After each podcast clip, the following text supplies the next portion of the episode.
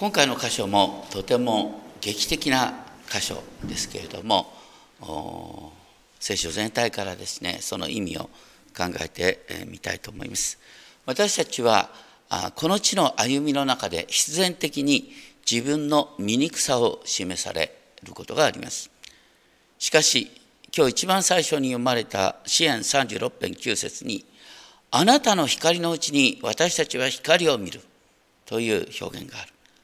神の光のうちに私たちは光を見る。神の光は私たちの醜さを照らし出すんですけれども。でも同時にそこにですね私たちを癒す光を見ることができる。イエス様がバプテスマを受けた時に天から声がした。あなたは私の愛する子。私はあなたを喜ぶ。これは私たち一人一人に対する語りかけになってるんだということを覚えたいと思います。そして私たちにイエス様を示してくださる精霊はあなたを栄光から栄光へと主と同じ形に姿を変えてくださる創造主であられます。17章1節でそれから6日目にって書いてありますがこの福音書の中でですねある出来事からある出来事の間に日数が明記されるのは非常に珍しい。6日目ってのはちょうど1週間1日足りないわけでしょ？ですからあの16章に出てくるですねペテロの信仰告白とこの17章ってまさにセットになってるってことが分かります。イエス様はペテロとヤコブとその兄弟ヤコブヨハネだけを連れて高い山に導き上られた。伝統的にはこれがあのガリレア湖の西にあるタボル山であるっていう見方がありますがでもよくよく考えるとその前にペテロの信仰国家があったのはピリポ・カイサリアである。でそこから弟子たち3人だけを連れて行くとしたら別の場所ではなくしてヘルモン山じゃないかなっていう会社がある。だからヘルモン山はあの標高2814メートルまでこれはね登山の支度しないといけないな。だからまあ頂上じゃなくてねあの中腹あたり、まあ、とにかく高いところでですね、えー、このことが起こった。何が起こったかっていうとすると彼らの前でイエスの見姿が変えられたと。実は受動形で書いたんです。変えられたれは神様がイエス様の姿を変えてくださった。でも同時に、その時に起きたことが、御顔が太陽のように輝いた。また、御衣は光のように白くなった。こちらの方は能動体で書いたんですね。イエス様の顔が太陽のように輝いた。当時の人は何を思い起こしたかっていうと、かつてモーセがですね、シナイ山で契約の板を受け取った時に、神様と直接顔と顔と合わせて話したもんですから、その後、モーセの顔の肌が光を放ったっていうことになった。で、人々はモーセが眩しいもんだから、モーセは普段顔に覆いをかける必要があった話になってる。でもここでですね、イエス様の場合は、御顔が太陽のように輝いたっていうから、当時、最も神に近いと思われたモーセより、ね、さらに偉大な存在であるということが、これを通して明らかになる。しかも、マルコの福音書とルカの福音書では何が強調されているかというと、衣が白く輝いたっていうね。衣の輝きの方なんです。これは実はイエス様自体から光が出て白く輝いたっていうふうに解釈できる。しかもさっきの三顔の輝きもイエス様ご自身の中から光が出るっていう感じがします。と当時のユダヤ人は何に憧れていたかっていうとですね、あのエルサレム神殿に主の栄光シェキナーって言いますけれどもそれが現れることを待ち望んでいた。でもねあのソロモンが神殿を建てて以来そのような栄光は見ることができない。ヘロデ大王が大拡張工事をした神殿にもそのようなことは一度も起きない。しかし今主の栄光がイエスにあって表されたということですね。このちょっと前にペテロがイエス様は生ける神の御子キリストであるということを告白しましたけどもペテロはイエスが生ける神の御子であるっていう栄光がどういうものなのかっていうのは分かんなかった。だからねあのイエス様をいさめてね下がれサタンと言われるようなことがあった。でもここでですねイエス様の姿が変わったばかりか何が起きたか3節。見よ弟子たちの前にモーセとエリアが表された。そしてモーセとエリアがイエス様と語っているってことですね。モーセ最も神に近い人。そしてエリア火の戦車と共に天に死を見ることなく登った。この二人に取り囲まれる。それだけでもすごいこと。ルカの並行記事によるとですねルカ9章31節でこの時モーセとエリアはイエスがエルサレムで遂げようとしておられる最後について話していたって書いてある。そこで言うところの最後っていうのはギリシャ語にするとエクソドス。あの英語聖書を見るとですねあのなんだ出エジプト記のことをエクソドスって書いてあるんです、実はエクソドスってのは出口っていう意味なんです。だからねモーセとエリアがイエスと共に語り合ってたのは要するにこのイスラエルのあがないイスラエルの出口それをイエスが十字架で全うするって話だったってこと。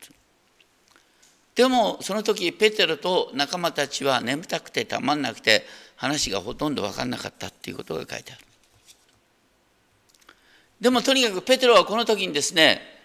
イエス様の栄光とえモーセとエリア見てうわーっと驚いちゃってもう感動のあまりですね何言っていいか分かんなくてね4節の面白い表現。厳密に言うとペテロが答えてイエスに言った。何も尋ねられてないんですけど何か言いたくてたまんなくなっちゃった。そしてペテロは言った。何と言ったか。主よ私たちがここにいることは素晴らしいことです。でよろしければって新科学で書いてあるのは厳密に言うともしあなたがお望みならば、ね、イエス様あなたがお望みでしたら私はここに幕屋を3つ作る。あなたのために一つ、モーセのために一つ、エリアのために一つ。ね、イエス様そのこと望むかな？ね、望まないよね。まあ本当にペテロ、トンチンカン、ね、何を言っていいか分からなかったっていうことがあ現実なでもそこでペテロがまだ話している間に、見よ、光り輝く雲が彼らを覆った。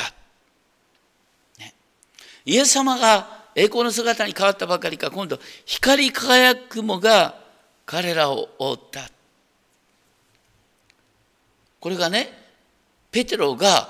あの3つの幕屋を作るって言ったことに対する答えのように思う。神ご自身がね光り輝く雲でですねイエス様をでモーセをエリアを包んでくださった。まさにそこに栄光の神殿が見えた。ってことですね。そればかりかすると見よ。雲の中から声がした。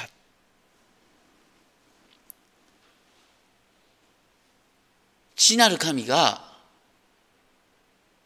イエス様ばかりかこの弟子たちに向けて語るようにこれを私の愛する子私はこれを喜ぶ。彼の言うことを聞け。と語った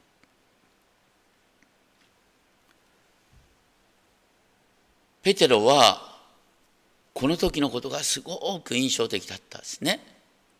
ペテロは後にですね、復活のイエス様と出会ってですね、晩年ペテロの手紙っていうのを書く。ペテロの手紙の第2の1章16節から18節に、ペテロはこの時の記録をこのように書いています。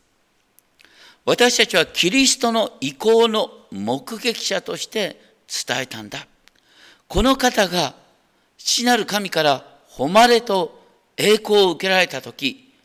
厳かな栄光の中からこのような見声がありました。これは私の愛する子。私はこれを喜ぶ。私たちは聖なる山で主と共にいたので天からかかったこの声を聞いたのです。だから多分ねペテロはあの説教の中で何度もねかつてあの高い山にイエス様を導いてくださってイエス様の姿が変わってそればかりかエリアとモーセが現れてそこで天から声がしたんです。これ私の愛する子私はこれを喜ぶという声を聞いたんです。みんな本当にそれを聞きながらああすごいと思ったでしょうね。でもねペテロとヤコブとヨハネ以外そういう姿を見ることはできない。でもその時にね、ペテロは何て書いてあるかっていうとね、でも、それ以上に私たち皆がさらに確かな予言の御言葉を持っている。そういうね、素晴らしい奇跡を見れなくても、ね、予言の御言葉を持っている。夜が明けて明けの明星があなた方の心に昇るまでは暗いところを照らす灯火としてそれに目を留めているとよい。私たちに与えられている聖書は暗いところを照らす灯火としてもっと瞬く光が見たいと思うかもしれないけど知るべきことはそれを通して知ることができるんだよってことを言っています。なおねこのマタイの福音書によるとイエス様がバプテスマを受けた時にすでに天からこれは私の愛する子私はこれを喜ぶっていう声を聞いています。そしてその声っていうのはあのその言葉っていうのは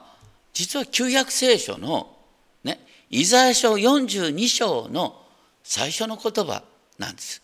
イザヤ書42章1節にこう書いてある。見よ私が支える私のしもべ。私の心が喜ぶ。私の選んだもの。私は彼の上に私の霊を授け彼は国々に裁きを行う。イエス様のバプテスマを受けたっていうことはイザヤ書42章1節が成就したっていうことだったんですね。そしてそのイザヤ書42章では引き続き救い主の姿が彼は叫ばず言い表わず、通りでその声も聞かせない、傷んだ足を折ることもなく、くすぶる刀身を消すこともなく、真実をもって裁きを取り行う。衰えずくじけることなく、ついには地に裁きを確立する。イエス様はこの世界を平和で満たす。そのためにイエス様は何し、あとね、叫ばず言い争わず、傷んだ足を折ることもなくくすぶる闘身を消すこともないという優しい救い主として現れるということですね。そしてですねこのイエス様ご自身がですね天から御声を聞いたっていう時にイエス様ご自身も改めてご自分のですね使命をそこで再確認することができたのかなと思います。そしてそのことその後のことがですねこのマタイの福音書の6節からで弟子たちはこれを聞いてひれ伏した。そして非常に恐れた。するとイエスが近づいて彼らに触れ起きなさい。恐れることはないと言われた。彼らが目を上げるとイエス一人のほか誰も見えなかった。また普通の状態に戻った。でも3人の弟子たちはこの時天を垣間見ることができた。彼らが山を下る時イエスは彼らに命じられた。誰にも話してはいけない。この見たことを。人の子が死者の中からよみがえるまでは。かつてもイエス様はね、あのペテロに向かって、私、ご自分がキリストであることを誰にも言ってはならないと命じられたと言いました。要するに、当時の人々のキリストのイメージってやっぱり革命の指導者なもんですから、そういう形がね、先行するのをイエス様は恐れた。とにかく、イエス様が復活した後に、そのことの意味がわかるんだよということをイエス様おっしゃった。復活した後でこの話を何度でもしなさいということなんででもね、この時ペテロとヨハネとヤコブが復活っていう話がね、全然ピンときてない。だいたい復活する前に何が必要なの？殺される必要があるんだよ。殺された後に初めて復活が来る。でもペテロね、イエス様が殺されるって話が、うん、聞いた時にね「いや先生なんていうこと言うんですか?」とか言ってねそんなこと言ってはいけませんっていうことを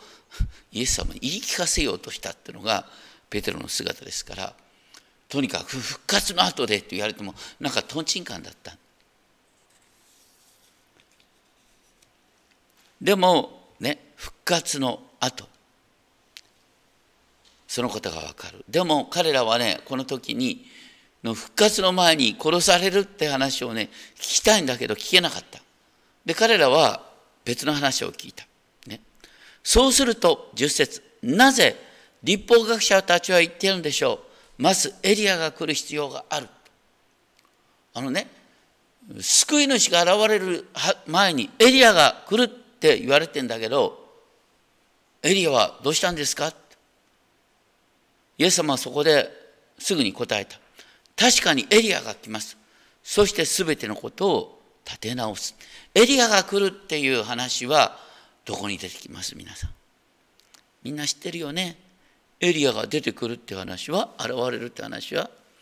旧約聖書の一番最後、ね、マラキ書の最後に、ね、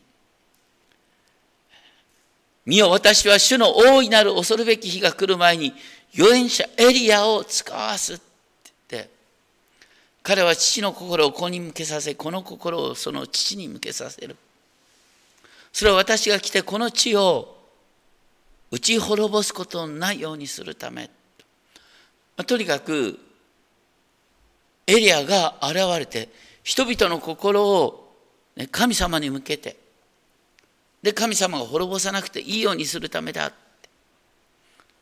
実はそういう働きをバプテスマのヨハネはしたんです。だから多くの人々がイエス様のことを信じることができた。バプテスマのヨハネなしにイエス様に多くの人々が従うってことはなかった。で、そこでね、12節でイエス様もおっしゃった。エリアはすでに来たんだよ。でも人々は彼を認めませんでした。そればかりか彼に対して好き勝手なことをした。好き勝手なことをしたって何をしたの？これもついこの前に出た話ですけどもね。あの領主ヘロデのですね誕生祝いの時に、ね、ヘロディアの娘サロメが踊って、ね、で領主ヘロデが何か褒美をやろうかって言ったら「いやバプテスマのヨハネの首をいただきとうございます」と言ってバプテスマのヨハネの首がはねられたってもう驚驚しい話。なんでそんなことがあるんだよって話があった。それがまさに好き勝手なことを人々がしたってこと。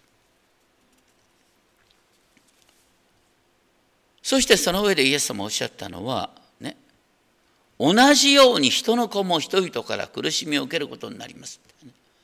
バプテスマのヨハネにそのようなことが起こったっていうことは人の子にもイエスにも同じようなことが起きるっていう意味なんだよってことを言った。それにしてもねあのマラキ書によるとねエリアが現れる時にねこの世の不条理が正されると思ったのにますます不条理が広がるように思ったそれに対してまさにイエス様はペテロとヤコブとヨハネの3人に向けてこれから起こることは、ね、これから十字架に向かうとてつもなく不条理にありえないことに思うかもしれないけどもその背後に神の圧倒的なご計画があるんだよってことを知りなさいっていう意味でイエス様はあごめんなさい。神様はこの3人の弟子たちにイエス様の栄光の姿を見せてくださった。実は高い山の上でイエス様の見姿が変わったっていうこととですね十字架のことには面白い類似類似と対比がある。イエスは山の上で栄光の姿に変わった。でも十字架は丘の上で恥ずかしめを受けた。イエス様はこの時、モーセとエリアに囲まれたんだけど、十字架では二人の強盗に囲まれた。この時、イエス様の衣は光のように白くなったんだけど、十字架の上ではイエスは裸にされ、その衣はくじ引きにされた。この時、イエスは栄光の雲に包まれましたが、十字架では闇が全地を覆った。このあと十字架の前にあペテロはこの時情景に感動して3つの幕屋を作りたいと願ったんだだけど十字架の前にペテロは3度イエスを知らないというここでは天からの声がこれは私の愛する子と聞こえたんだけど十字架ではなんと違法人の百人隊長が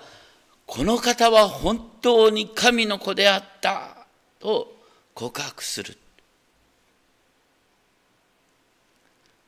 私たちは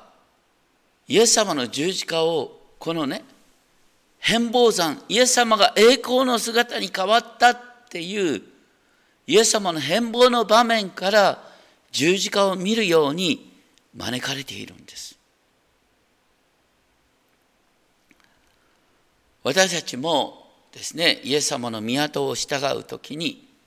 イエス様から自分の十字架を追ってついてきなさいって言われてこんなことを誰もやりたくないと思うんだけど。でもねこの世が暗闇に見えたとしても実は私たちはすでに闇から光に変えられてるんだ。でしかもイエス様は何とおっしゃったか13章43節を見ると正しい人たちは父の御国で太陽のように輝く。イエス様の御顔が太陽のように輝いた。私たちも太陽のように輝くんだって言われるんです。あのカトリック教会に行くとヨーロッパのカトリック教会に行くとねあのどこでも大体カトリックかプロテスタントは誰と区別つくとかとねあの十字架にですね本当にあの惨めな姿がかかっているのがカトリック教会でね。プロテスタントの教会に行くと大抵その姿はないんです。復活してるからっていうことでね。でどっちかというとカトリックの場合はイエス様は苦しんだ。お前は弟子たちなんだから苦しめ。みたいなごめんなさい。そういうイメージがですねあるんですけども。で一方でね初代教会初代教会はあの西の方に行くとローマカトリックです。ね、で東の方に広がっていくのがいわゆるギリシャ正教からロシア正教の流れ。私たちねこのギリシャ正教ロシア正教の流れの教えはあんまりね聞く機会がないんですけれどもでもこの東方教会においては何が大切にされるかというとこのイエス様の姿が高い山で変わった輝いたそれこそが私たちが見るべきイエス様の姿、そしてそれこそが私たちに起こることなんだっていうことを強調する。カトリックにおいて、ね、ゲッセマの夜のイエス様の孤独に習うということを強調する。それに対して東方教会においては神との一致の確実さをこの変容の光に見るんだ。イエス様にこの変容の光は隠されていたんだよ。だからそれを受けてエピソービトの手紙の5章8節ではこう書いてある。あなた方は以前は闇でしたが今は主にあって光となりました。ね、私たちは光を見てるんじゃなくて私たちは光なんです。闇だったけど光なんだよ。だから光の子供として歩みなさい。さらに私たちこの世のことでね目を曇らされてるけども眠っている人よ起きよ死者の中から起き上がれ。もうすでに復活の命を生き始めなさい。そうすればキリストがあなたを照らされる。キリストがあなたを照らされる。でこれも私たちは忘れがちなんですけれどもイエス様の地上の生涯の秘訣は何かっていうとイエス様の上に精霊が鳩のように下ったところから始まる。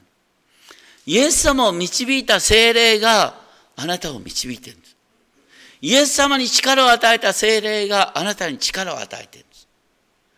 そしてその精霊の働きは私たちを栄光から栄光へと